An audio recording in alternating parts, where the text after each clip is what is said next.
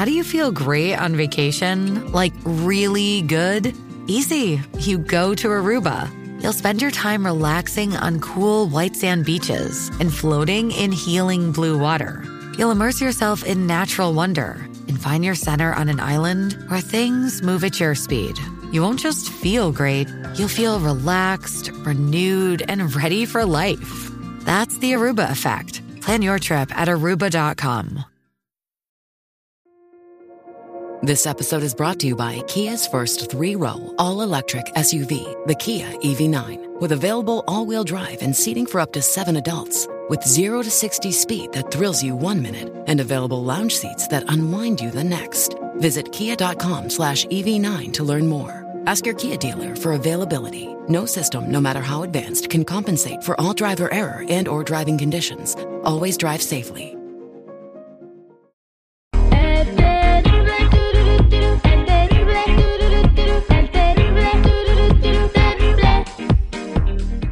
Estamos de regreso al aire con el terrible al millón y pasadito. Bueno, hoy estamos celebrando un aniversario más de la aparición de la Virgen de Guadalupe en el Cerrito de Tepeyac. Y le doy la bienvenida a uno de, a quien yo considero un amigo, uno de los mejores reporteros e investigadores que hay en México en todos los temas. Eres el señor Jaime Maussan. Y, y muchas gracias, Jaime, por estar con nosotros el día de hoy hablando de este tan interesante tema. Claro que sí, Terry, muchas gracias. Eh, eh, bueno, eh, estuve viendo en su canal de YouTube, en Mausan TV, un reportaje que hizo acerca de lo que es el ayate de la Virgen de Guadalupe y cosas misteriosas que pues solamente pueden corroborar que esto es algo sobrenatural y queremos que le platique a usted a toda la audiencia lo que usted ha investigado a lo largo de los años sobre este ayate de, de la Virgen de Guadalupe. Mira, efectivamente, en primer lugar está la duración de este ayate, un tejido de Ixtle, que es el, original, el material original con el cual está confeccionado, no dura más de 10 años. Bueno, es 20 años es excepcional. ¿Cómo puede este tejido de Ixtle durar 491 años? Ese es uno de los primeros misterios, incluso para los antiaparicionistas que que aseguran que todo esto no es cierto, pues ahí está la primera prueba. Una segunda prueba es que al hacer una amplificación de cientos de veces de los ojos de la Virgen, se detectan los reflejos de una serie de personajes que están ahí.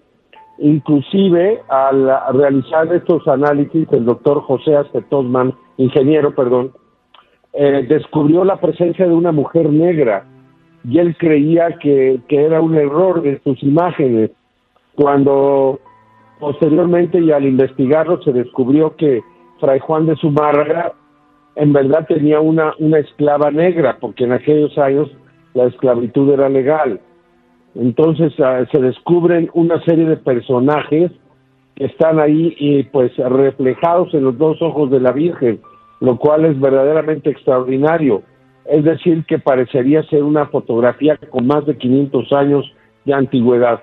Y no son personajes que uno se imagina, están perfectamente claros, ¿no? Las características de Fray Juan de Zumarra, un hombre ya de cierta edad, calvo, con el pelo cano, eh, la presencia del intérprete y otra serie de personajes, como ya decía yo. Entonces, hay los elementos y, y nos podemos ir a muchas otras cosas, muchos detalles, que demuestran que, que este es un, es un caso verdaderamente extraordinario y que merece toda nuestra atención y todo nuestro análisis, mi querido Terry. Eh, sí, Jaime, eh, vimos eh, en este documental que usted tiene en, su, en sus redes sociales, en su canal de YouTube, un pintor, si alguien hubiera pintado la imagen de la Virgen de Guadalupe en el Ayate, pues, hubiera sido prácticamente imposible que en cada ojo de la Virgen hubiera plasmado eh, microscópicamente todos esos detalles que nos acaba de mencionar. O sea, no tiene una explicación científica. No, no la hay. No la hay. Eh, mira, eh, la única, y además yo ya te he contado, yo tuve una experiencia personal que me, me permitió a mí confirmar, estando a solas en el camerino de la Virgen, estábamos haciendo un reportaje y yo me puse a ver los ojos de la Virgen y este y al observar en un monitor eh, profundamente los ojos de la Virgen y una de sus pupilas, una de, pude, el iris, eh, pude penetrar eh, muy profundamente hasta que una, una voz me detuvo, que resonó en mi cabeza y, y fue algo que me impresionó muchísimo, ¿no? Estaba una voz un poco enojada que me decía que qué quería de ella, ¿no? ¿Qué quieres de mí?